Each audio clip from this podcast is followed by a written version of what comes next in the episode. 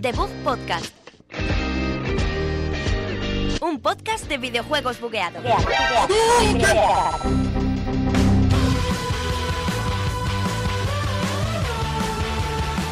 Muy buenas a todos y bienvenidos a otro programa aquí en The Book Podcast. Yo soy Sergio Cerqueira, estoy aquí con mi invitado y eres mi invitado, Alberto Blanco. Oye, ¿cu- ¿cuándo me vais a ascender a mí? Yo siempre soy invitado. Tú Siempre. ahora has tomado el poder de forma violenta. Sí, Javier no ha podido venir, le metí bastantes virus en la comida un día que comimos juntos, le eché bastante mierdacilla, entonces no ha podido venir. Pero aún así tenemos un programa cargado de muchas cosas, ¿no, Alberto? Sí, tenemos un montón de noticias, algunas que pasaremos un poco más por encima, otras más interesantes.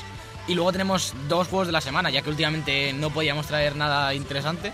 Pues hablaremos de Monster Hunter World y de Dragon Ball Fighters. Que lo hemos estado probando, la verdad, no mucho. También yo tengo que comentaros lo que hemos estado haciendo, porque este fin de semana pasado hemos ido a la Japan Weekend aquí en Madrid. Hemos hecho el Monger con otakus y gente así que se disfrutaba de cosas. salsa, Estábamos en nuestra salsa. Así que comenzamos ya con el episodio 21 de The Book Podcast.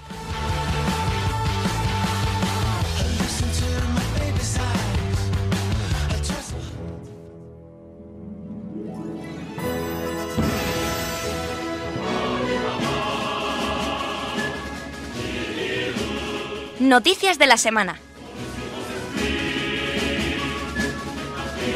Estamos aquí en Noticias de la Semana, la sección favorita del difunto Javier López. que nos traes esta semana, Jovini dos Santos? Pues vamos a empezar por una bastante fuerte. Primero decir que ha habido va- varios adelantos de juego esta semana, como del Nino Kuni, de...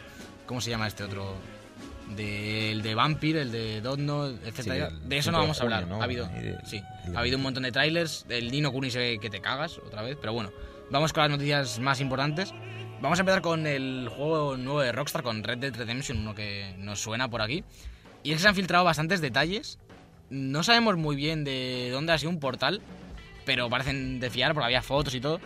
Y se han filtrado cosas como que en el multijugador habla Battle Royale, cosa que ya predijimos aquí, yo creo. Sí, Si no lo sí, dije sí, en directo, sí, lo pensé.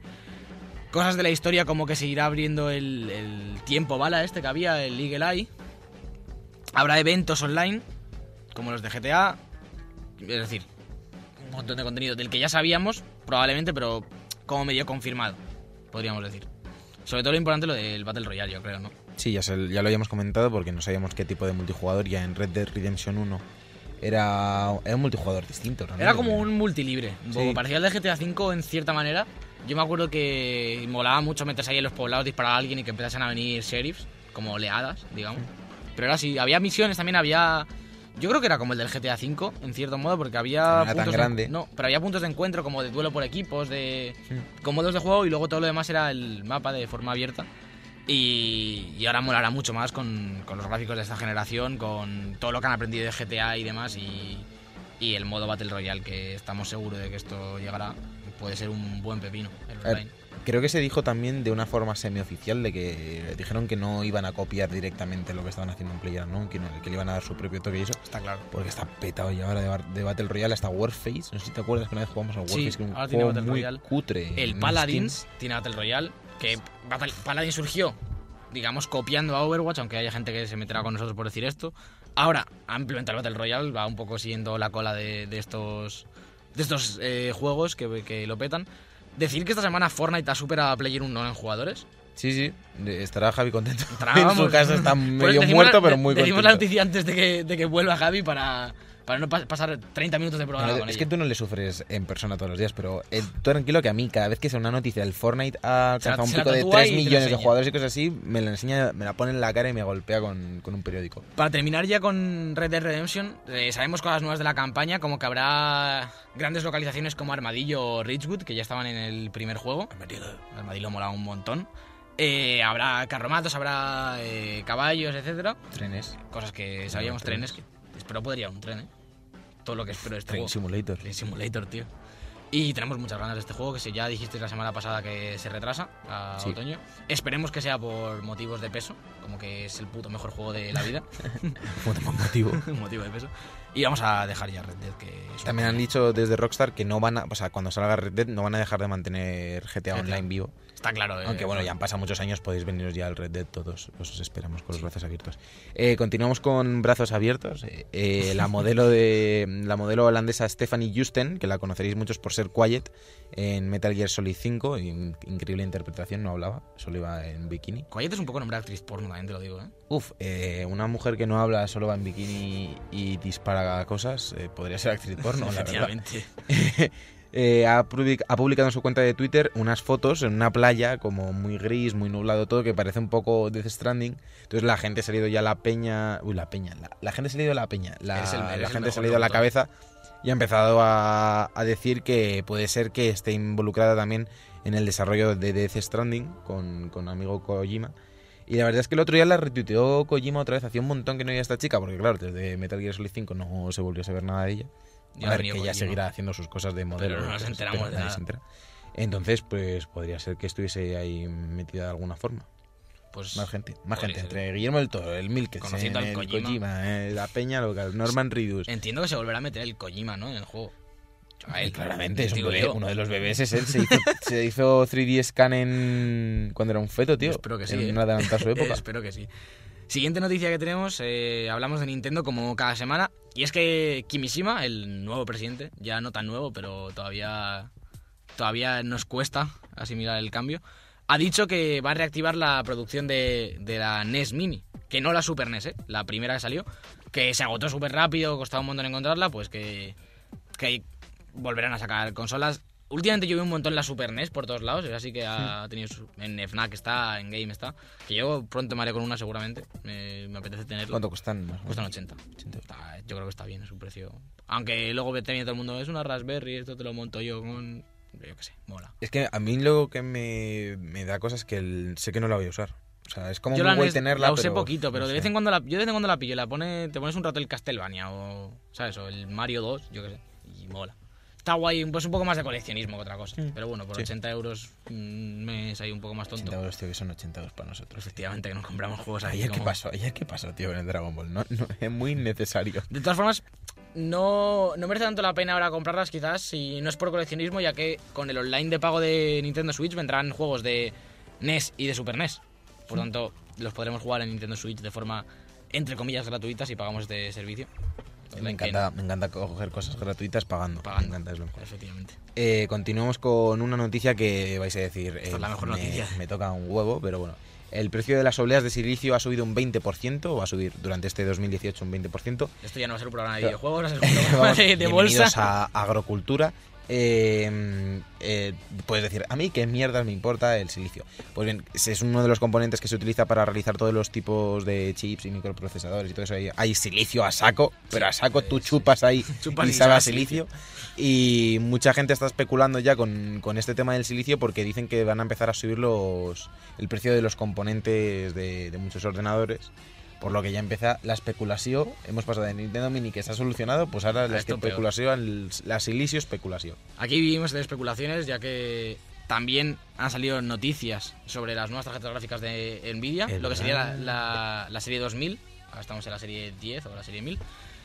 Todo esto es to- eh, rumor. De estos rumores que dices, lo típico es un rumor. Creo que va a salir la tarjeta gráfica y luego este rumor es, ah, va a salir esta tarjeta gráfica con estas especificaciones, no sé dónde sale esta información. Se habla de una nueva arquitectura, que es lo que suena más interesante. Eh, con la serie 10 pasamos a la arquitectura Pascal, desde Maxwell, que era pues, el doble de potente prácticamente. Y se rumorea que la siguiente arquitectura se llamará Ampere. Mucha gente eh, asimilaba, no sé si recordáis que salió hace poco la Titan V, Uf, que iba con, ¿Qué día fue? que iba con ese? arquitectura Volta. Y mucha gente decía, ah, las siguientes tarjetas gráficas. Esto era mentira, porque la arquitectura Volta no sirve para videojuegos ni para gráficos. ¿Para Pero qué sirve? Para inteligencia artificial, procesamiento matemático y demás. Para Cosas. tarjetas para otros propósitos. Pero mucha gente, como salen con nombres muy parecidos y demás, se pensaban que, que iban a utilizar Volta y parece ser que no, lo que era obvio si sabemos un poquito del tema. Y se rumorea el nombre Ampere, porque esto todo viene porque han cesado la producción del, del procesador gráfico que llevaban las tarjetas eh, de la serie 10, que era el GP102, y han empezado a producir el GA104, que todavía, no, no- repito, no sabemos para qué sirve, pero se supone que es para la siguiente serie, que se rumorea que vendría para abril de este mismo año, lo cual me parece un poco loco ya, ¿eh? ¿Cuándo salió la otra? El año pasado, ¿no? Sí. Debe tener un año y medio, ¿no? Ahora. ¿Cuándo es- ¿Cada cuánto sale más o menos una serie nueva? No lo tengo No claro, no sé si es año y medio, dos años, ¿no? Como mucho. También, ah, eh, cada vez da más rápido todo esto, también te lo digo. Igual Pues que las generaciones de consolas. Veremos también el precio al que salen, porque ahora mismo no se sabe No se sabe nada, obviamente, pero, pero veremos, porque ya eran caras, las Pascal son caras. La, la 1060 que ¿Tú- tengo tú yo, tienes? 1060. la 1060, y cuesta como 300 euros. Y no, es de gama media, digamos, de una Titan a lo mejor te cuesta 900 pavos. A ver, también pasó lo de que la que tú tienes, por ejemplo, la 1060 daba el mismo rendimiento que la 980, ¿no? Una cosa así. Sí, luego hay similitudes entre, entre series. O sea, que te sale rentable esperarte Sí, a una nueva gama claro. porque vas a, vas tener la misma potencia a un precio de... O sea, la gama media va a suponer la gama alta. de- Sí, sí, está claro. ¿no? Esto, los que, los que os queráis comprar un PC, miradlo muy bien porque hay un montón de opciones y a poco que mires te ahorras 200 pavos de forma muy fácil. Aquí ahorrando, ahorrando con. Consejitos. Eh, continuamos un poco con, con más temitas, seguimos con Nintendo. Y es que Bandai Namco dijo durante la semana pasada, si te das cuenta siempre, los lunes hacemos los podcasts y luego mañana habrá una noticia que flipas, Claro, te cambia toda la semana. Bueno, pues en Bandai Namco dijeron que estaban trabajando en un first person shooter exclusivo para Switch. Nadie sabía qué iba a ser, bla bla bla bla bla bla. Y de repente eh, se publicaron unas ofertas de trabajo que se vieron por ciertas webs y demás. Y parece ser que es que Bandai Namco está colaborando en el desarrollo de, De del Metroid. Prime. De Del Metroid, Metroid. Prime 4. De Sí, hecho, que el que se anunció en el E3. Sí, esperamos ver más contenido de este Metroid en algún futuro directo o incluso en el E3. Pero parece que está por ahí Bandai Namco metida. Que para los que no estáis viendo, yo me estoy aquí señalando el reloj porque esperamos aquí un Nintendo Direct en las próximas semanas, ¿no? Digo yo. Tiene que anunciar algo para principio de año tocho. Yo que sé, algo. el tenis, tío. Tienes el tenis ahí, macho. Pero es para mayo y que sale, que sale en marzo en Switch. Y en abril. tío, el bayoneta el viernes, tío. Pero eso es, eso es en febrero. Febrero. ¿Y pues, en marzo qué sale? Marzo, relax. Esto de tío. un, un juego al Marzo, mes se me lo va a tomar por culo. tío. ¿Sabes tú que en Nintendo son muy religiosos, tío? Nintendo Semana Santa es... Están de cuaresma, tío. De Cuaresma no hay producción. Cierran 40 días las ¿Para- oficinas de qué? Nintendo en todo el mundo. ¿Para qué? Podemos pues, hablar de Overwatch, que estos no cierran ni para atrás. Pronto saldrá un nuevo mapa que se llama Ayutaya. Ayutaya. Ayutaya. Pues, pues ¿Qué gran noticia. y hace un montón que no jugaba Yo también, Overwatch tío, de y, vez en y tengo cuando. la sensación de que sacan un mapa cada año bisiesto. macho. Porque además es ahora el evento este del año nuevo lunar y salen también skins y objetos y demás. Ha habido una actualización gorda hace bastante poco. Sí, también relacionado con Overwatch, han anunciado que en la Overwatch League va a haber una va a haber la primera jugadora profesional en, en esta liga, en la Overwatch League, que le han dado bastante bombo. De hecho, sacaron skins Sí. con los colores de los equipos de la Overwatch League. Esta mujer se llama Kim Geguri, que Geguri es como el mote, porque va entre comillas, Seyeon. Y se va a unir a los Shanghai Dragons. El Geguri, tío. Mítica Geguri se va a unir a los Shanghai Dragons para alcanzar el título y llegar a lo más alto de la Overwatch League. Ya, bueno, todos la seguimos aquí en, en The Book Podcast Sí. fervientemente, pero no vamos a comentar nada, ¿no? Porque tampoco, Tampoco es plan de spoilear. hacernos mm, los listos. De lo que hay que comentar aquí fuertísimo es de Injustice 2, que meten a las, A las Teenage Tortus. Mutant Ninja A Turtles. las Tortus. a las Tortus, chaval. Que esto es lo que se hablaba, si le leéis en cualquier medio, se habla mucho de del Uncanny Valley en Injustice 2, que las caras se notan, que están ahí en ese en ese punto incómodo, que están muy bien hechas pero no parecen humanas, y las tortugas ninja se pasan esto por el forro de las narices. Si te das cuenta, porque si Sí, ven, poco. eh, porque es un poco eso. Son lo que son las tortugas ninja, ¿no? El Uncanny Valley. Hombre, es que, a ver, eh, las tortugas ninja del este, de este hombre, joder, de Michael Bay, las de Megan Fox, son terroríficamente feas. O sea, son terroríficas. Estas al menos tienen un poquito toque más cartoon que es más graciosillo.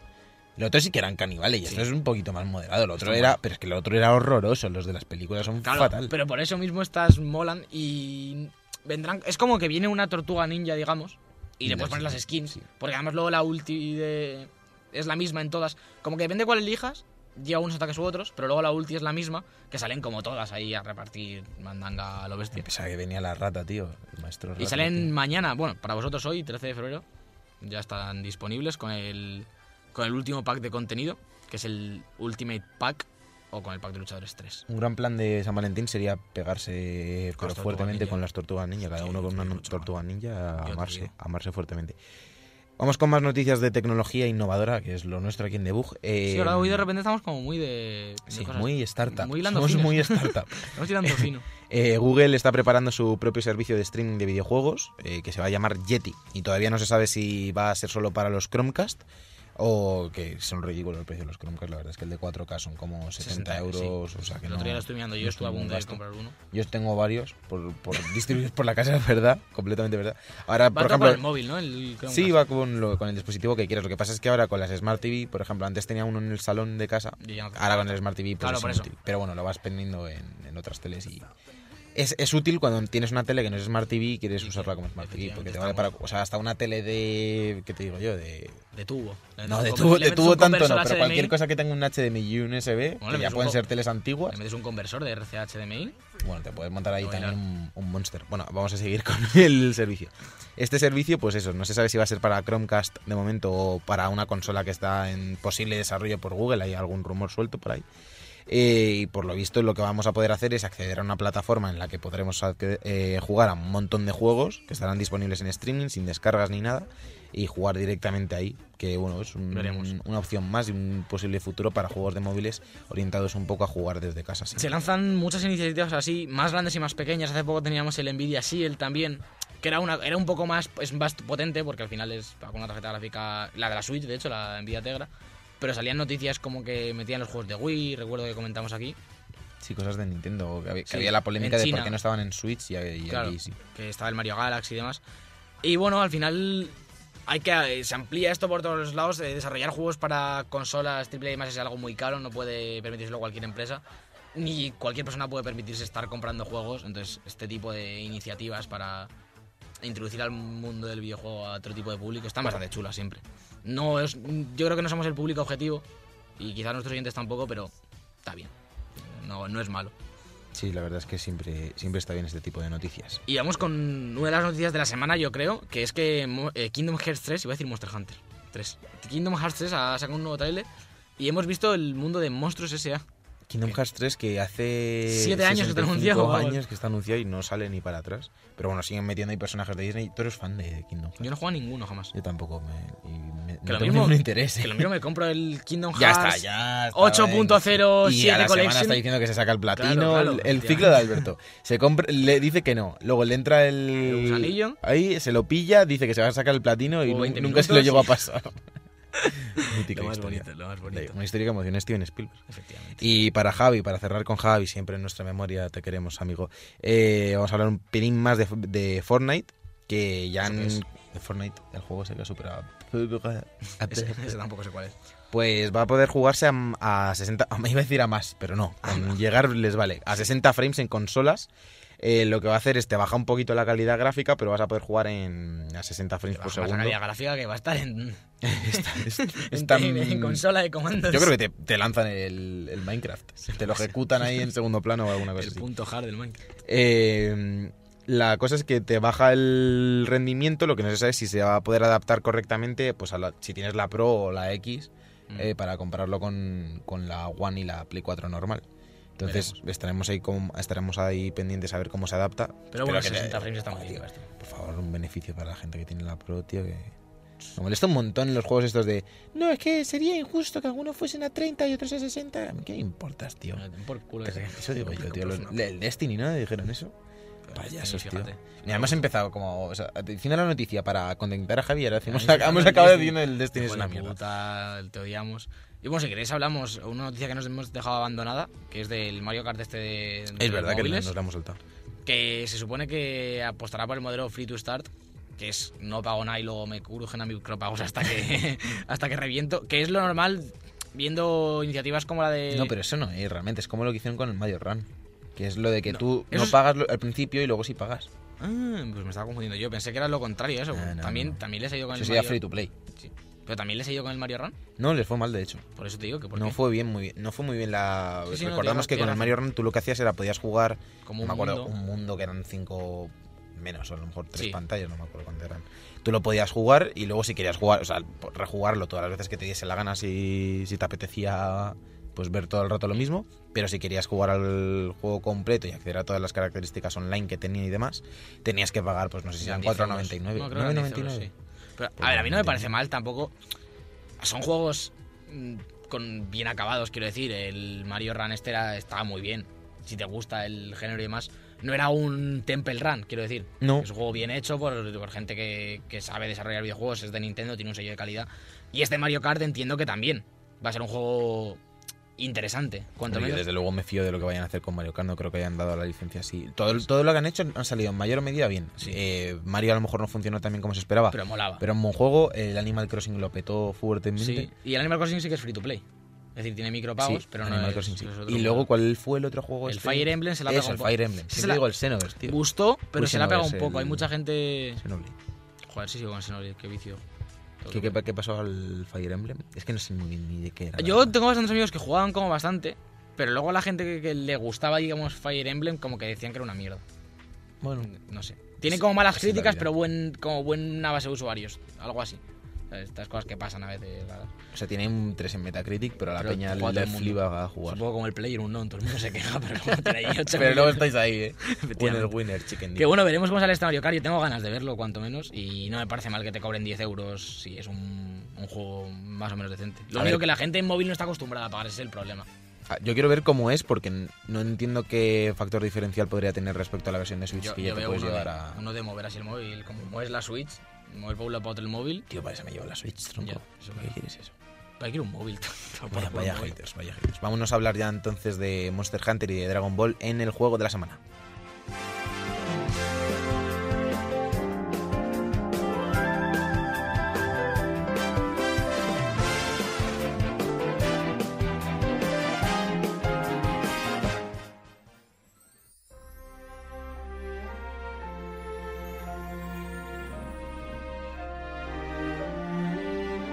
Juego de la semana.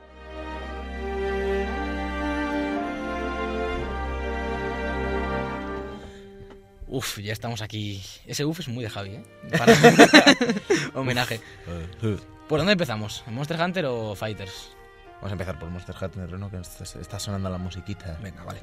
Y luego juego yo, para que lo sepáis. Eh, vale, vale, eh, Tú no. ojo, eh, vale, madre mía, O el sí, o- invitado, ¿no? o lo has jugado. No, no. Pues sí, sí, me lo compré al final, eh, a principio de la semana pasada, y he estado jugando bastante. Habré echado ahora mismo como 12 horas o por ahí. Lo que Además, como que son sesiones bastante largas lo que tienes que jugar. Y no sé por dónde quieres empezar a analizar esto, porque tiene como varios frentes abiertos este Monster Hunter. Por un lado, si es un buen juego, un mal juego, y por otro lado, la similitud que tenga o deje de tener con los anteriores, que es lo que se habla un poco de más, ¿no? Yo creo que lo importante es que sea bueno por sí mismo, Yo- ¿no? yo creo que también. Todo Yo lo de los demás. Yo creo que lo importante es eso. Y que es un juego muy accesible. Yo no he jugado a ningún Monster Hunter. Me agobian mucho los juegos con la base que tenían los antiguos Monster Hunter, podríamos decir. Que era un poco. Tienes que cazar al Yagras y te saltaban ahí. Y ya tú te buscas la vida. Y lo mismo está aquí que lo mismo está en Venezuela. Y, y tú búscalo. Ahora esa parte está como un poco más simplificada con todo esto que vimos con los lafarillos. Pero aún así sigues teniendo el- la mecánica de tener que buscar al monstruo lo primero. Mm. Como que tienes que buscar el rastro y una vez encuentras un rastro más o menos claro ya te van guiando los, las luciérnagas estas. Y a mí me parece que es el punto intermedio bueno para buscar a los monstruos. Porque a mí no me gusta pe- pegarme 50 minutos dando vueltas por un mapa, pero tampoco quiero que me, me lo marquen, Claro. como en, yo que sé, en Horizon o en un GTA, que sería distinto. Tiene ese componente de, explora- de exploración que está muy bien, pero lo realmente importante del juego yo creo que es el combate, ¿no? El matar a los monstruos, la IA de los monstruos, a lo mejor. eh, y esto está es impecable. Realmente hace poco leía en la Edge de la última que salió aquí en España que había como una pequeña entrevista al director y en las oficinas y tal. Y hablaban que han utilizado el mismo motor que utilizaban para los otros. Y que esto es un poco de loco, ¿no? Era de Nintendo. Y la historia es que las dos opciones que tenían era usar el motor este que ya tenían o un Real, que sería la opción buena, digamos, para, para sacar rendimiento a las consolas y al PC. Pero han decidido usar el motor antiguo por la inteligencia artificial de los monstruos, porque este motor ha evolucionado con la saga y la principal característica era cómo se comportaban estos eh, animales en sus hábitats y demás. Y han preferido ampliar ese motor para que rinda en las consolas de sobremesa que pasarse a otro y tener que cambiar toda la IA porque al parecer es una brutalidad. Que, que yo lo entiendo porque a lo mejor estás cazando un monstruo por ahí. Ayer me pasó en una misión bastante avanzada de la historia. No sé hasta qué punto puedo decir bastante avanzada. Porque la historia a lo mejor son 40 horas. 40. O- Yo he oído por eso que sí, por ahí que si vas a saco son como 30 y pico, 40 horas. Que yo no, no me lo acabo de creer porque he desbloqueado casi todas las zonas del mapa y llevo 10 horas. No sé si. Ahora, por ejemplo, me manda una misión de una zona anterior, entonces no sé hasta qué punto vas reutilizando zonas, porque es muy de eso el juego. Pero ayer estaba en una zona así como en las profundidades, que es como hay una zona pues como más hostil, digamos, hay como veneno, en plan el aire es tóxico y como que tienes que ir más atento. Y estaba peleándome contra un monstruo que era como un lagarto ahí, perro, loco, que te metía unas leches del, del copón. Y de repente apareció como otro monstruo lagarto que, es, que escupe veneno. Y uno que volaba, se empezaron a pegar entre ellos. Y a mí me, como que me iban rebotando hostias de vez en cuando. y yo ahí dando espadazos a todo el mundo. A lo mejor el pájaro se levanta uno de ellos, lo tira por ahí como que es súper natural. Al principio, cuando tú lo lees por ahí dices, yo qué sé, eh, se llegará uno, le mete una leche y se va. Y no, no, realmente se dan situaciones espectaculares. Yo me acuerdo de otra, por ejemplo, en el pantano yo creo que estaba, como que me estaba pegando con un bicho de pues, terrestre, digamos, de, que iba, que caminaba. Por la tierra. Por la tierra. Y estábamos como encima de un pantano, como de la zona como no muy profunda y tal, me estaba pegando con el bicho y apareció como un pez gigante, se enrolló al bicho y como que lo tiró para abajo. De la nada. Y se siguió peleando con él. Pero como que no vino y le pegó y hasta se enrolló, ¿sabes? Como que hay una interacción entre ellos bastante guapa. Que es al final lo que, lo que más mola del juego. Porque si no, los combates estos de 40 minutos o de 30 minutos se, hacen, se pueden hacer pesados. ¿Y te da ventaja el que se estén pegando entre ellos? Sí, sí, claro, te da bastante ventaja porque tú imagínate que me estoy pegando con un bicho que me, está en superioridad, imagínate que no estoy con compañeros, que eso es otra cosa que ahora hablaremos, y me está partiendo la cara, a lo mejor viene un pájaro, lo levanta, le roba la atención, a mí me da tiempo a curarme, a afilar la espada, y entonces puedo volver al combate, digamos, como que te da, te da un respiro bastante, bastante importante en muchas ocasiones. Y de hecho, yo no lo, no lo utilizo como mecánica, pero entiendo que se puede utilizar el coger a un monstruo y como atraerlo hacia una zona que haya otros monstruos, porque además como que puedes saber qué monstruos son enemigos entre ellos, digamos. Siempre son los mismos los que se pegan a lo mejor. Otros pasan más de ti, otros te atacan cuando te ven. Entonces puedes jugar mucho con el ambiente y eso es una cosa que, por más horas que juegues, te sigue dejando loco cada vez que lo ves. Las mecánicas de combate, de caza, por así decirlo, eh, ¿cómo funcionan? ¿Tienes que ser ataques directos? ¿Hay magias? ¿Hay trampas? ¿No? ¿Cómo funciona? Esto se basa en. Bueno, hay toda una serie de trampas sí que hay y demás, pero lo importante es, digamos, el arma que lleves. Hay 14 armas, me parece que son. Como esto es igual que en todos los Monster Hunter, al parecer. Repito que hablo en el desconocimiento, pero desde el principio tienes todas. Yo voy, voy, con la katana, por ejemplo, pero en cualquier momento te puedes cambiar. Y luego tú las armas las vas mejorando con piezas de monstruos, con como el equipamiento. Y cada arma pues tiene una forma de combate diferente, pues desde espadas dobles que son combos rápidos hasta un, una especie de martillo que se convierte en hacha, eh, tienes un arco, pues puedes ir solo con un arco. Es decir, si llevas el arco no puedes llevar una espada, entonces tu forma de combate cambia. Y se centra en eso sobre todo, en, en, en pegarte uno a uno con el monstruo sin, sin ningún otro tipo de intermediario. los monstruos son grandes. Son enormes. Entonces, cómo se gestiona el que sea un combate cara a cara, por así decirlo, entre dos personajes a escalas muy distintas. Eh, esto la, el ejemplo que yo veo más claro es Dark Souls, un boss de Dark Souls. Un boss de Dark Souls. Eh, en Dark Souls 3, por ejemplo, el primer perro, el, de hielo. Pues a lo mejor es un, combate sería más. La escala sería esa.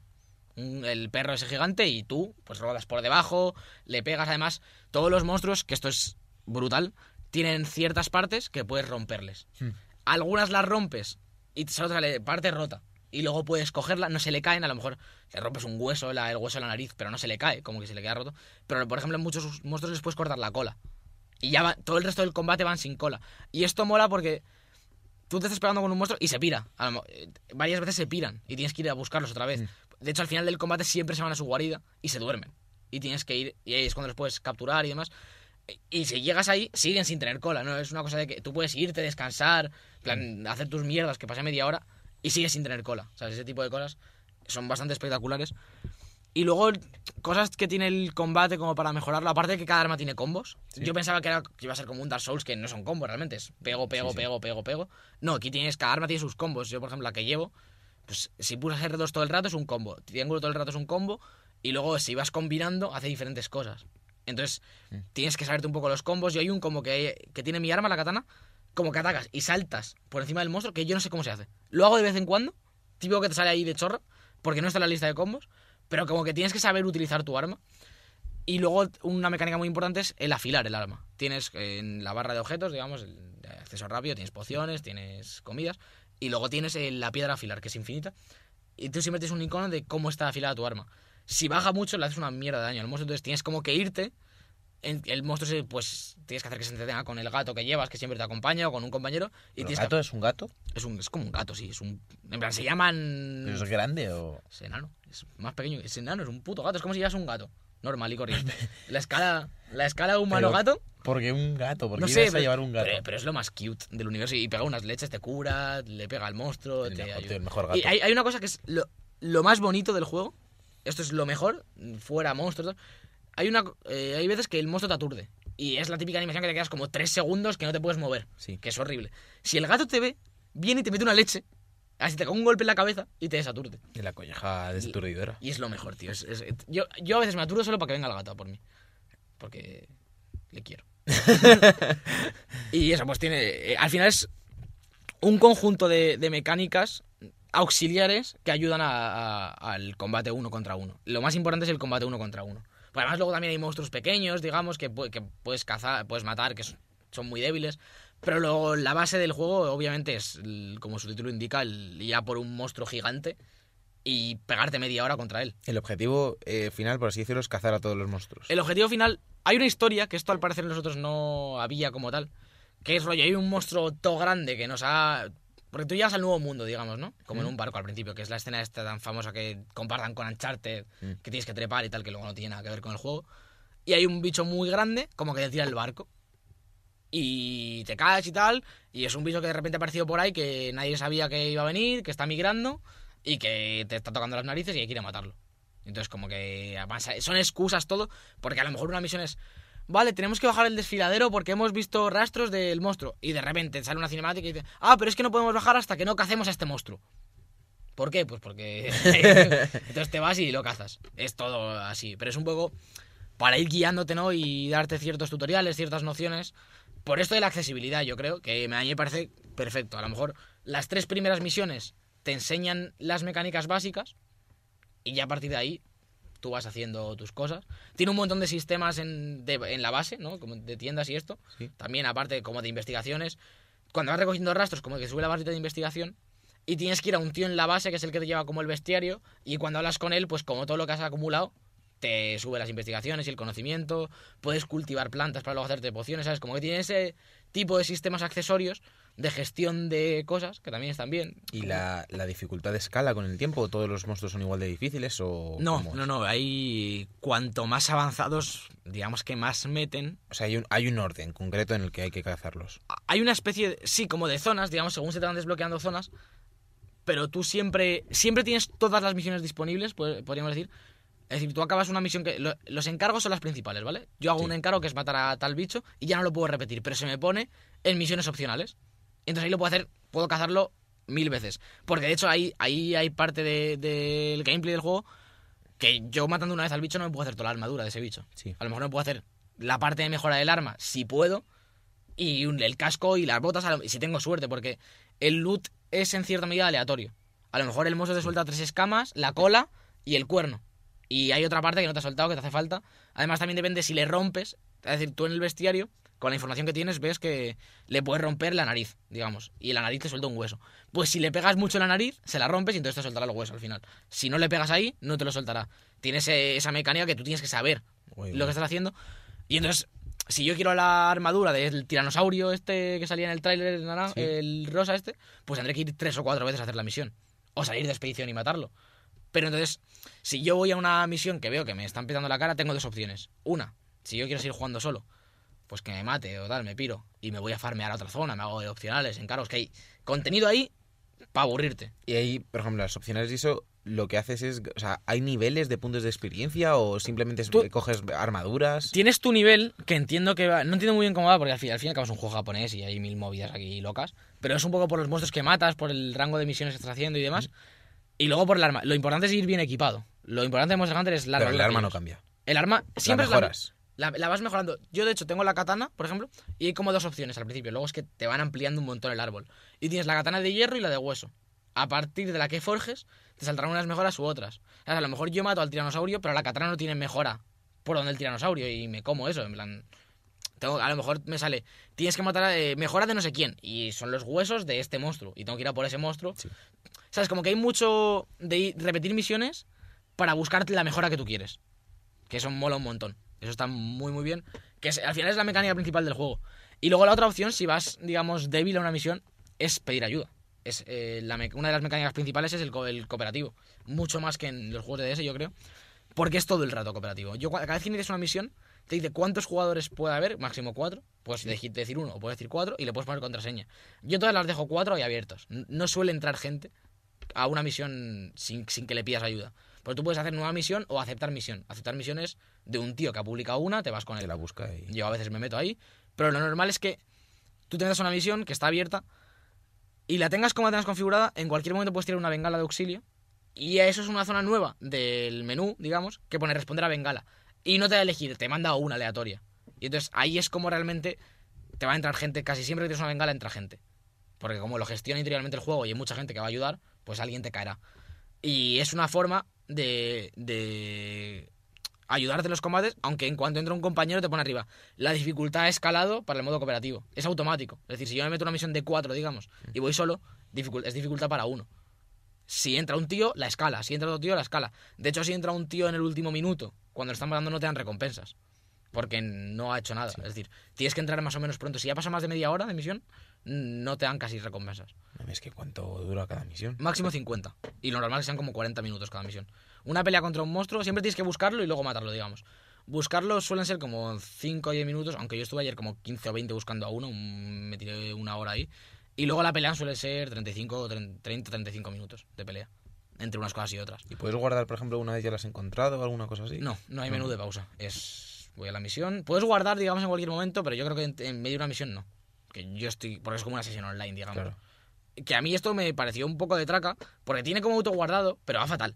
Y yo no sabía. Es típico menú rollo Dark Souls que no te pausa el juego, ¿sabes? En plan, Sí. overlay. Y en la última misión hay una opción de guardar, pero yo nunca he llegado hasta ahí, como que es el de este sistema y yo pensé que era todo automático, como son misiones que vas y vuelves. Y como que yo una vez hice una misión, compré cosas y tal, y como que no me lo guardó, y tuve que repetirla en una misión de mierda, pero que hay- la opción de guardar está como ahí escondida, que me parece un poco absurdo que lo tenga autoguardado como todo el Bueno, rato. como en el Dark Souls un poco. Porque el Dark Souls no te tienes por qué enterar de que te. Pero el Dark, Souls, guarda. el Dark Souls guarda todo el rato, no tienes una opción de guardar. No, te guardan. Sí. Tienes la opción de salir, guardar Eso, y salir. salir, pero que igual eso. Dark Souls te guarda tu punto todo el rato. Es verdad. Pero Esto lo de no. salir. Tío, lo de salir, eso del Dark Sí. Souls es una mierda porque encima luego te. Si, si no sales, te echa la bronca al juego. No, a mí, no, yo Sí, siempre- sí, sí, sí, te pone un mensaje. Sí. La próxima vez que enciendas el juego te pone un mensaje de Ah, que, no que sabía. te salgas antes de. Pero por lo menos Dark Souls te guarda todo el rato, este no. En plan, te guarda, pero yo no sé muy bien cuándo. Para, avisito para los que estéis jugando que si no lo habéis encontrado está ahí la opción. Y en definitiva es un juego muy, muy completo, yo creo que sería la definición.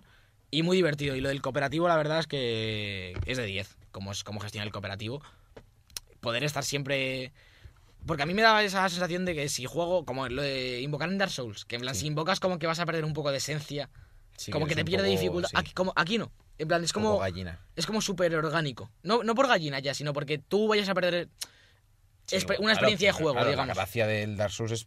A ver, que hay gente que invoca. Yo nunca he invocado, por ejemplo, en Dark Souls porque me da la sensación de que Claro. es pedir ayuda artificial, aunque luego le sube la vida y demás. sí, pero igual. claro, pero en este caso es como que es muy orgánico, está como todo integrado, como que es una como sería una pelea de verdad de cuatro tíos contra ese monstruo como una comitiva de caza Sí. y se siente súper bien.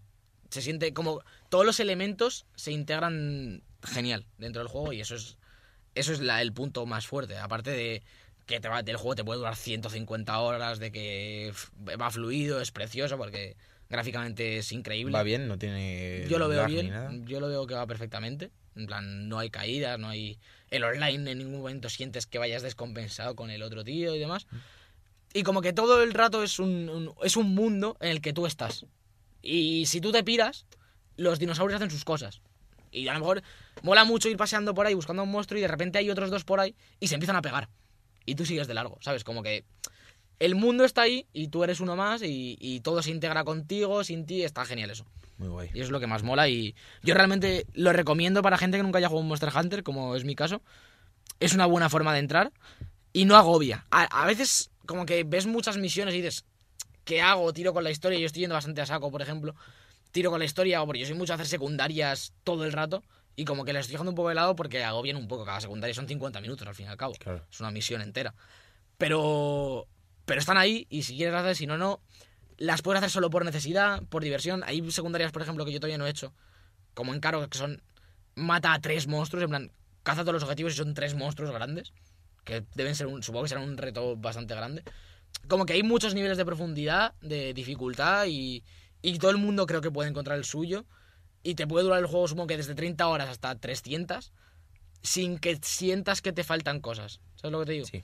Entonces, en ese sentido me parece que, que está muy bien el juego y que merece la pena. Realmente para casi todos los públicos, diría yo. Bueno, vamos a comentar un poco también de pasando de un juego tan abierto, tan orgánico todo, a un juego de un estilo tan tradicional como los juegos de combate 2D. Vamos a hablar un poco de Dragon Ball Xenoverse, ¿Cómo? que salió... Uy. Xenoverse. Fighters, Fighters. perdón. Salió el viernes pasado, El mismo No. día que el Monster Hunter. sí. Y el, ¿fue solo el viernes pasado? No, el anterior. El anterior, el anterior Vale, ha podcast que pasado 10 grabasteis, días, el han que yo pasado estuve, 10 sí. días. Vamos un Han poquito pasado- tarde, pero vamos con experiencia. Bueno, una experiencia De terrible, una experiencia terrible porque fue ayer del Sí, calentón. lo compramos ayer de calentón. Sí, yo fui el sábado a, hacer un reportaje de estos en vídeo que podéis ver en YouTube en- sobre la Japan Weekend y, y estaban jugando allí un torneo y dije yo, joder, la primera vez realmente que lo veía físicamente delante de Sí, mi porque cara. Javi y yo lo habíamos probado en el evento de yo pero tú no ni viniste. ni nada. Y, y dije, joder, cómo mola esto y el domingo por la tarde Me llegó un WhatsApp Sí. furtivo. dije, ¿hasta cuándo va a durar esta eso tontería? es, el WhatsApp fue hasta cuándo va a durar la tontería de no comprar el Dragon Ball. Y yo me sentí convencido automáticamente. Y 20 minutos después ya estaba instalándose el Dragon Ball. Eh, y le hemos jugado un poco. Yo he estado jugando sobre todo a la campaña, aunque no he llegado demasiado Mm. lejos.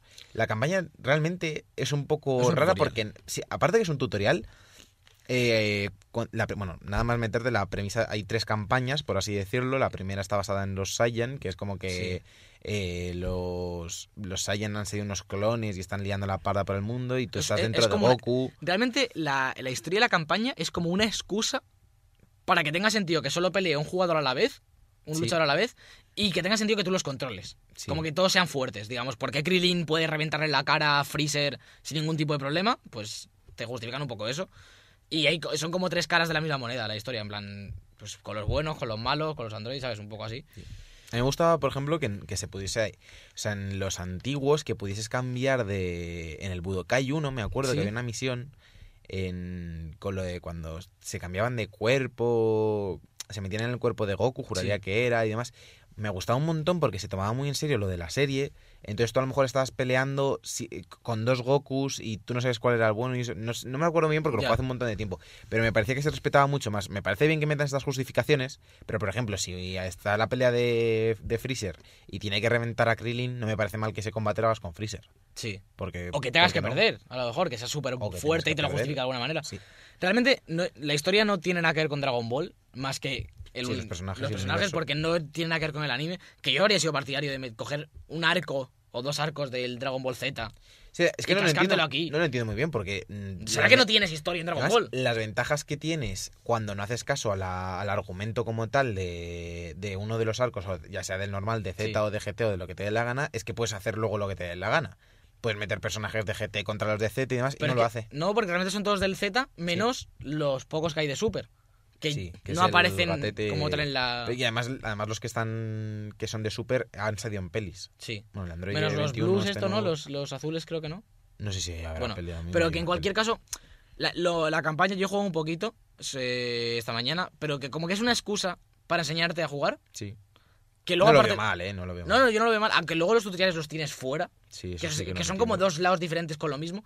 Son combates muy fáciles. Yo he jugado como cinco capítulos, que además avanza a, a toda leche. Como que son tableros que te duran... Bueno, por cierto, eh, lo, que más he hecho en falta en, en el juego es una dirección gráfica coherente con la serie, porque el título es cutrísimo. Sí, la, la iconografía propia del juego es El cutrísimo. título es cutrísimo. Lo de los capítulos te sale una pantalla en negro con Sí, el Calibri en Arial, sí. 25 Sí, y luego el capítulo 3. eh, Ay, Dios mío, los Saiyan. Pero tronco, pero ponme aquí la musiquita, las bolas, Bueno, claro, lo de las la- bolas no, de no dragón. tiene la música original No. del juego, se puede comprar aparte. Se puede comprar aparte. Pero en, en PlayStation también. Supongo que sí. Que costará como no sé cuánto cuesta, pero está. Qué bonito. Porque Qué bonito. lo- you, you- you want it, you got it. y al final no he jugado mucho, pero por lo que todo el mundo dice y realmente lo parece es como que está muy alargada, porque parece larga la campaña, con los tres los tres arcos digamos, y demás. y no supone una dificultad. Realmente es como para enseñarte, los duelos los tienes en el otro lado que podrían estar solo ahí, no te cuenta nada interesante, tienes como una parte de gestión de personajes que le sobra un poco. Sí, yo tampoco lo podrías tener que luego el juego sea 3 contra 3 todo el rato y la campaña sea con los con siempre con el Goku y luego te metan a Vegeta porque toca el combate con Vegeta y ya está, ¿sabes? Es que además, es que Como hace el Injustice, por Claro. ejemplo, que Y es que además venimos de. que han pasado ya muchos años y que estaba un poco de capa caída lo de Dragon Ball, pero. Joder, tío, hemos tenido Budokais ahí que han tenido Sí. parte de la historia real, eh, un roster de personajes mucho más amplio. Entonces, este se queda cojo justo en lo que los demás iban muy fuertes, Pero que que- era el roster de personajes y luego la campaña Sí. que estaban más o menos bien llevadas. Eh, quitando Xenoverse y todo eso, me refiero a los Budokai originales.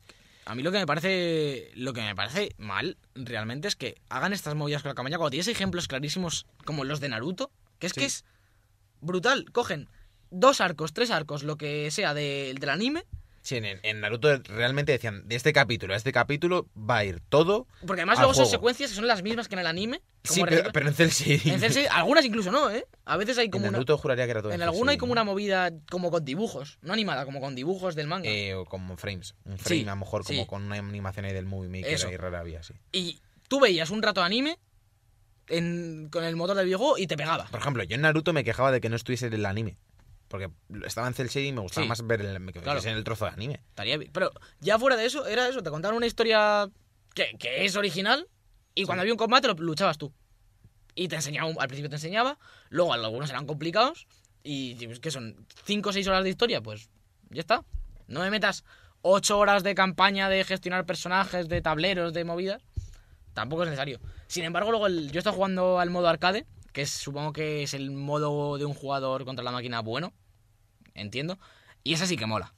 Ese es un poco como lo compararía con el Injustice o con el Mortal Kombat con las torres o con los multiversos del Injustice, que es una serie de combates y tienes que ir ganando y dependiendo de la, la letra, la puntuación que saques, eh, es como todo, es S, A, B, etcétera, te vas a un combate más difícil, más fácil o igual de lo que tú estás y según cuanto más difícil sea el combate, más puntuación te van a dar y ahí realmente te parten la cara. Porque yo ayer hice uno de estos que gané como dos combates seguidos con A. Entonces me metieron como al más complicado. Y me metieron una somanta de palos la máquina que no me la vi ni venir. Y ahí sí que realmente hay una experiencia de combate chula. No como el de la. como el de la campaña, que es un tutorial muy largo. Pero esa parte sí mola mucho, tío. Ah, A ver, yo entiendo que el juego no está hecho para jugar una campaña y demás, pero se echan falta. Porque echan falta lo ha hecho gente, la peña está de Arc Dark System Works. pues está especializada en hacer juegos de lucha para que luego se llevan a competitivo. De hecho, Sí. Dragon Ball va a estar en el próximo Evo. que tengo ganas de verlo porque se ve. Que no lo estamos hablando, pero se ve Es- espectacular. no, sí. Sí, A ver, si estamos poniéndole pegas, algo que, que no se le debe poner muchas pegas. No, no, es estamos que viendo es pegas al modo campaña porque es la parte floja Ya, del el juego. roster. El roster me parece flojo, tío. Pero yo el roster es lo que te quería decir. Es flojo, porque son 25 o 26 personajes. Me parecen pocos. Pero lo bueno es que tiene mucha profundidad. Comparado Pero- con otros juegos de lucha. Por ejemplo, a mí que, que tuviesen movimientos similares, por ejemplo, personajes como. Es que estoy muy obsesionado. Raditz, tío, Raditz, de hecho, mucho en falta. No me importa que tenga eh, movimientos similares a Nappa, por ejemplo. Por ser un Saiyan random, por así decirlo. Mm. Y que metan Goku, que no, puede, que no pueda ser Goku normal, o que no te pueda ser, o no pueda ser Goku Super Saiyan 3. O sea, que son tonterías, que me dejes los mismos movimientos si Sí. te da la gana, pero Que son- cámbiame las skins. Son cosas que se están guardando claramente para sacarse el 2 o el pack de El DLCs. pack este va a ser de salvaje, sí. Y luego el 2 también se van a guardar las Sí. transformaciones. Porque obviamente no tiene sentido que no te puedas transformar de Goku a Goku Super Saiyan en medio de un combate. No, y sobre todo porque hay carga de ki. Claro. O sea, hay un momento en el que puedes cargar. Cargas y además hace como la animación de Sí, cuando sí, se sí, Es que la misma animación de cuando se transforma. Es meterle, nada, dos segundos de animación como que le cambia el pelo de color y volver al Y combate. cambiarte los combos y juntar a dos personajes en uno. Sí. Que eso en Dragon Ball Fighter 2 pues lo tendrás como mecánica principal. Pero en general el control del juego es suficientemente profundo como para que sean suficientes personajes en cierto modo, digamos, que porque lo que mola, que es lo que se está hablando mucho, es que los combos son los mismos para todos. Realmente. Son eh, combos con eh, los diferentes tipos de ataques. Eh, hay combo fuerte, combo débil y combo medio. Y combinados. Y luego medias lunas con todos los botones y con los gatillos. Y es el mismo combo con Freezer que con Vegeta que con el Android de 16. Pero cada uno hace una cosa. Mm. Entonces, por ejemplo, el que Goku tira un Kame, Krillin hace la onda esta que coge como en la mano y El la tira. disco el este disco ese, claro, enorme y lo tira, pero la animación y, y cómo lo tira es diferente. Entonces, el Kame tiene como más anchura y hará menos daño que la onda de Krillin, pero la onda de Krillin es más difícil de acertar. Entonces, no tienes que saberte como de memoria secuencias inhumanas de combos como en Mortal Kombat, que es rollo abajo, arriba, para atrás, cuadrado, triángulo, y esto solo me vale con, con el Scorpion. Con siempre lo mismo, sí. Sí. Aquí no, yo sé que con abajo, atrás X hago algo, con abajo, atrás R2 hago algo. Y el- es cuestión de echarle horas, saber qué hace cada personaje, que luego tienes la lista, obviamente, que te dice lo que hacen, y saber utilizarlos. Y encadenar, puedes encadenar todos los combos entre ellos, ¿no? Yo creo. Con los cambios de personaje, Sí, yo- además. Yo, estuve jugando. Estuve, no estuve jugando mucho, la verdad, porque no. Eso, he llegado Sí. más o menos como tú de la campaña y fui directamente a la campaña. Pero sí, a veces encadenas combos y que pillas al, muchísimo. pillas al otro personaje, le empotras contra la pared, Merfe, te quedas ahí en, en el límite de la pantalla, o le lanzas para arriba y sigues pegándole arriba, Sí. que es espectacular. Hay como una serie de permutaciones de los combos, Sí. infinitas casi. Y lo del dash es brutal. El El- dash ah, es tienes, brutal. el es- además tienes el dash normal como que te tiras hacia él y el el sprint dragón, que es como para romper la guardia, que le pegas mazo Sí. veces. Si, por ejemplo, un ejemplo muy Que les tonto. puedes forzar a cambiar de personaje. Claro, eso es lo que voy a decir. El ejemplo más tonto de, de esta, de estas combinaciones es, le tiro el sprint dragón, que es R1, con, a, a cierta distancia de él, le pegas y si a la vez que le estás pegando le das al L1, le fuerzas a que cambie de personaje. Si encima está cambiando de personaje y mantienes L1, cambia el tuyo y según entra le mete una leche, ¿sabes? Como que Sí. Hay una serie de, de- de Lo de, combinaciones que, ahí lo buenísimas. de que tengas tres personajes a la vez le da mucha, muchísima Sí. profundidad. El Muchas que veces- puedas llamar directamente solo para un ataque, a lo mejor que le Sí. lance una onda de ki o lo que sea. O que directamente cambies de personaje para, para Para recuperar com- toda la y energía. para hacer combo y demás. Está muy bien, está muy bien. Es un juego en el que tienes que echarle horas y, y- y perder muchos combates para entenderlo, yo creo. Porque es muy rápido, es un juego que va a toda leche. Sí. A toda leche. Y Son- muchas veces. Tú piensas lo que son tres barras de vida, que las que tienes Y, que y hacer a lo mejor dura dos minutos. Sí. Y muchas veces tú puedes aporrear botones y ganar. Pero yo, yo creo que el- yo ahora me meto al online y no puedo tocar un botón. Sí, yo tengo ganas de ver el, el Evo para aprender Sí. a jugar, para ver Y qué entonces- hace la gente loca. Mola mucho. Esta mañana me encontré una situación bastante guay. Porque me, me, me metido en una pelea que tenía Freezer. Y hay uno de los combos que es convertirse en Freezer dorado. Y como que me he pasado un par de combates intentando eso, es como que eh, haciendo cosas específicas para sacar ese combo. Y eso mola, ¿sabes? En un juego de, de lucha que, que te marques como tus pequeños objetivos Sí. dentro del juego y demás. Y yo creo que es un juego que va a tener un recorrido bastante largo y, y han hecho un genial trabajo la gente de Arc System Works, en mi opinión. Nuestros dineros para ellos ya, Para ellos. ya han ido. Pues si te parece, vamos a hablar un poquito rápidamente sobre lo que hice en la Japan Week. eh, Disfrazarte. Disfrazarme, como vaya cosplay. Y, y despedimos el programa. Y hay muchas cosas que hacer y muy poco tiempo. Vamos, vamos.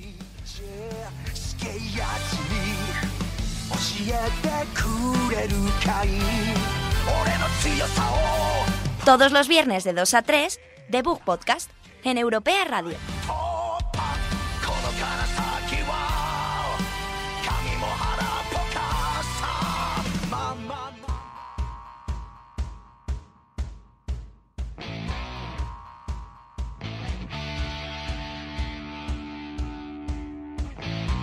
La mandanguita rica.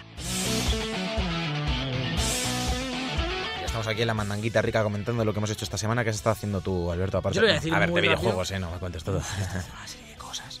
No, realmente está jugando al, al Rayman de la Switch, al Rayman Legends, este HD Collection o así se llama, que tiene más contenido que el Skyrim casi. Y me lo estoy pasando como un enano, en verdad. Es El otro día lo pensaba jugando ahí tirado en la cama, que es como el Mario 2D que tiene ahora mismo la Switch. Me imagino tú tirado en la En cama, como desnudo, abierto de brazos y de Con piernas, pensando, ¿qué es la vida? No, es un poco el, el- el Mario 2D que la Switch todavía no tiene. En plan, porque tiene una calidad y, y un hilar fino en los niveles que, que mola un montón. Hay unos niveles musicales, como que vas corriendo y según vas cogiendo los bichitos y vas pegando saltos en ciertos sitios. Como que con esta canción, Sí, con, sí, sí. con el... Sí, lo he jugado, sí, yo lo juego en Vita. Ah, tú lo jugaste en Vita, pues mola que te cagas. Sí, sí, sí. Súper divertido. Y este tiene todo el contenido del Legends, más modos nuevos que han hecho, más casi todo el contenido del Origins. Así que hay pa' horas y horas. Y luego puede ser completista además, porque en cada nivel te lo puedes pasar y tienes que coger con un montón de los bichitos azules. Así que bastante recomendado. Y es un juego que está como a 35 euros. Así que poco más que decir realmente, es un muy buen plataforma. Sí, yo lo tuve, lo tuve en Vita, le di bastante caña, pero la verdad es que sí me apetecería volver a comprarlo para, para Switch. Si no te lo dejo yo eh, también. Y luego voy a comentar yo lo que hicimos este fin de semana. Este fin de semana Johnny, nuestro técnico, y, y yo, el más guapo del Una programa, eh, fuimos a la Japan Week, nos dieron unos pases de prensa y pues como triunfó bastante, bueno, triunfó bastante, de relativamente bastante, el vídeo que hicimos con Javi en la Madrid Gaming Experience, pues vamos a hacer un vídeo de, de coña que lo tendréis ya en YouTube, lo tendréis ya cuando estéis escuchando el podcast estará ya subido a YouTube, en el que analizaremos un poco la escena del cosplay. Yo mismo hago un cosplay de Naruto es brutal. bueno, espectacular. No lo voy a poner de imagen del podcast para Bueno, que vean el claro, vídeo. Para que vean id el al vídeo. tenéis el link abajo en, en la descripción. Yo te estoy Me, metiendo. me, ha- me ha un un icono guapo del podcast hoy, ¿eh? con el Monster Hunter y el Fighters ahí chulo. Ya vas a hacer lo de, lo de medio Efectivamente, cada uno y fuera. efectivamente. Está bastante claro. Así que eso, os, os enlazamos el vídeo de aquí debajo, así que podéis ir a verlo y a ver mi pedazo de cosplay, que la verdad es que es para que me. ¿Qué tal el ambiente den por un- ahí? Que ya hace mucho Muy que bien. no voy. hace mucho que no voy. A mí no me gusta mucho porque es un poco cutre, tío. No, le- no le ponen ni moqueta al suelo y los stands no son no están muy currados, pero bueno. ¿Pero se acuerdan de La mí? gente, la gente está graciosa. ¿Se Se de acordaron mí? de ti, me preguntaron por ti. Ah, aquí Alberto y yo, nada. El rey, del, el rey del cosplay. Por eso te recuerda a todo el mundo, tío. Y Pues de Naruto el más. Naruto puto. recién nacido. iba, a decir, iba a decir puto. Naruto sí. recién nacido en la, en la skin. Bueno, pues vamos ya a analizar los lanzamientos de esta semana que se acerca ya. Se acerca ya. Vamos ya a analizar los lanzamientos que se acercan ya en la semana de ya. Y, y llegó.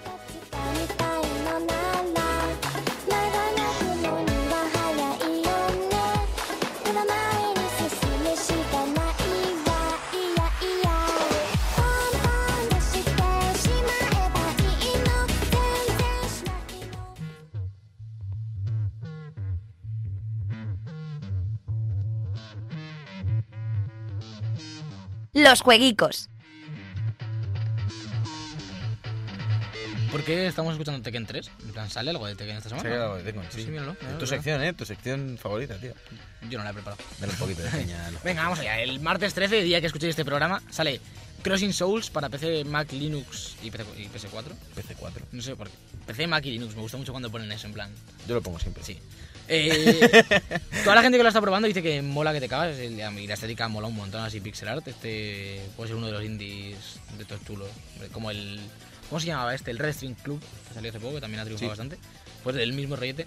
Sale Dynasty Warriors 9 para Play 4, One y PC. Sí, si no habéis jugado los ocho anteriores, dadle caña porque tiene mucha historia. Sí, el lore es importante. Sale Kingdom Come Deliverance, que es el juego este que es como de rol que hace. Joder, esto lo hace gente bastante importante.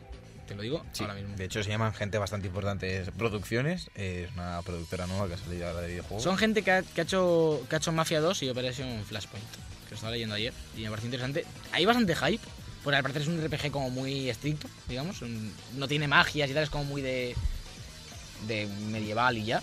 Y, y hay gente muy hipeada, tiene buena pinta, la verdad, y para echar horas. Sale Monster Energy Supercross para Play 4, Xbox One, Switch y PC. Y sale que sí, Switch. es de Monster, la bebida de Monster. Sí. Pues sí, sí, sí, sí, literalmente. Sale el logo en toda la Si si sale en del Switch, juego. es bueno. Es bueno. Sale Old Boy en Play 4, One y Switch, que este también tuvo bastante éxito en su día. Lo dieron el mes pasado con el, con el Humble Monthly. Yo lo pillé, le- a ver si lo, lo juego, pero no debe ser muy largo y así como plataformas con un pixel art precioso. Y en Switch puede molar también un montón. Aquí me has puesto que sale South Park, la verdad de la verdad, en Play 4 y One no estaba ya. No, es el remaster.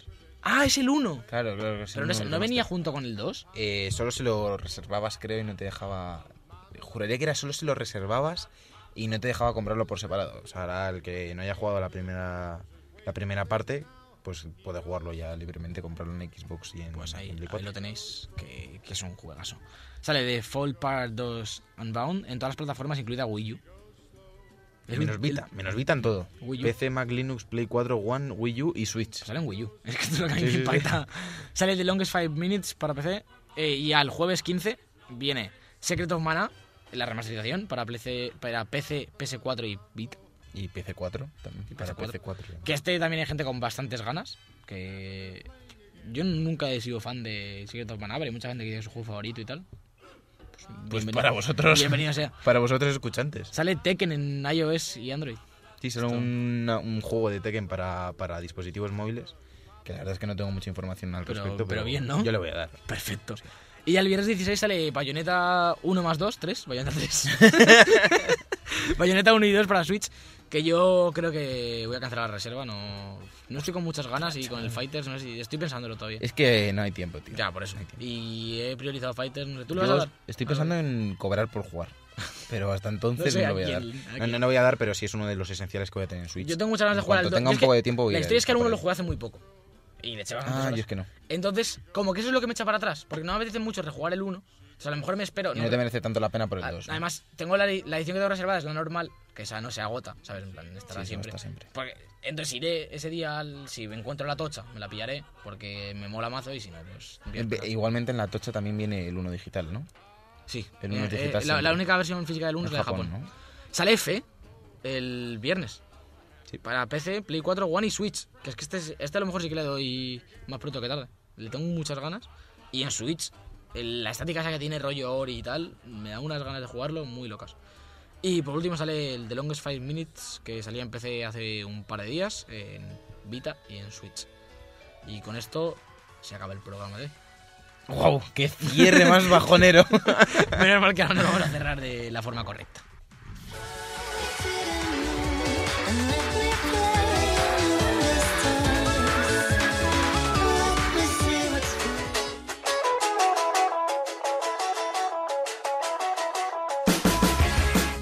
Y hasta aquí el 20, 21, el vigésimo primer programa de Book Podcast de esta temporada. Ya llevan 21, ya estamos cansando, estamos empezando a aburrirnos. Eh, Javier López, de hecho, ya ni viene. O sea, es, el presentador, estamos aquí los invitados. Está- que- está- Javier López está en medio de la calle, borrachísimo, drogado, en plan.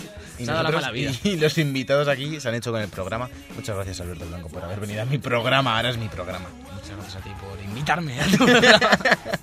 Ahora me voy y lo subo a iVoox y lo preparo todo, no te preocupes. Recordaros a todos que también podéis seguirnos en Twitter, en Facebook, escuchar todos los programas en iBox y en iTunes a la carta. Podéis escuchar todos los programas todas las semanas. Todos. No, ah, eh, cada vez se hace más difícil, cada vez se hace una hora más difícil, pero técnicamente yo creo que se podría. Podemos empezar a borrarlos desde el principio. Para siempre tener la misma duración total. No sería mala idea, ¿eh? Y alguno de en medio podríamos borrar también. Eh, este posiblemente sea uno de los que borremos. Eh, recordaros que tenéis el vídeo de la Japan Weekend en YouTube, que nos podéis ver también por allí, por YouTube. Tenemos ahí algún vídeo subido. Podéis meteros. Si por meterse mm, no cobramos, o sea que podéis hacer lo que os dé la gana. Yo soy Cerqueira, en el control técnico ha estado Jonathan Orozco y nos vemos la semana que viene con más debug. Hasta luego. Adiós.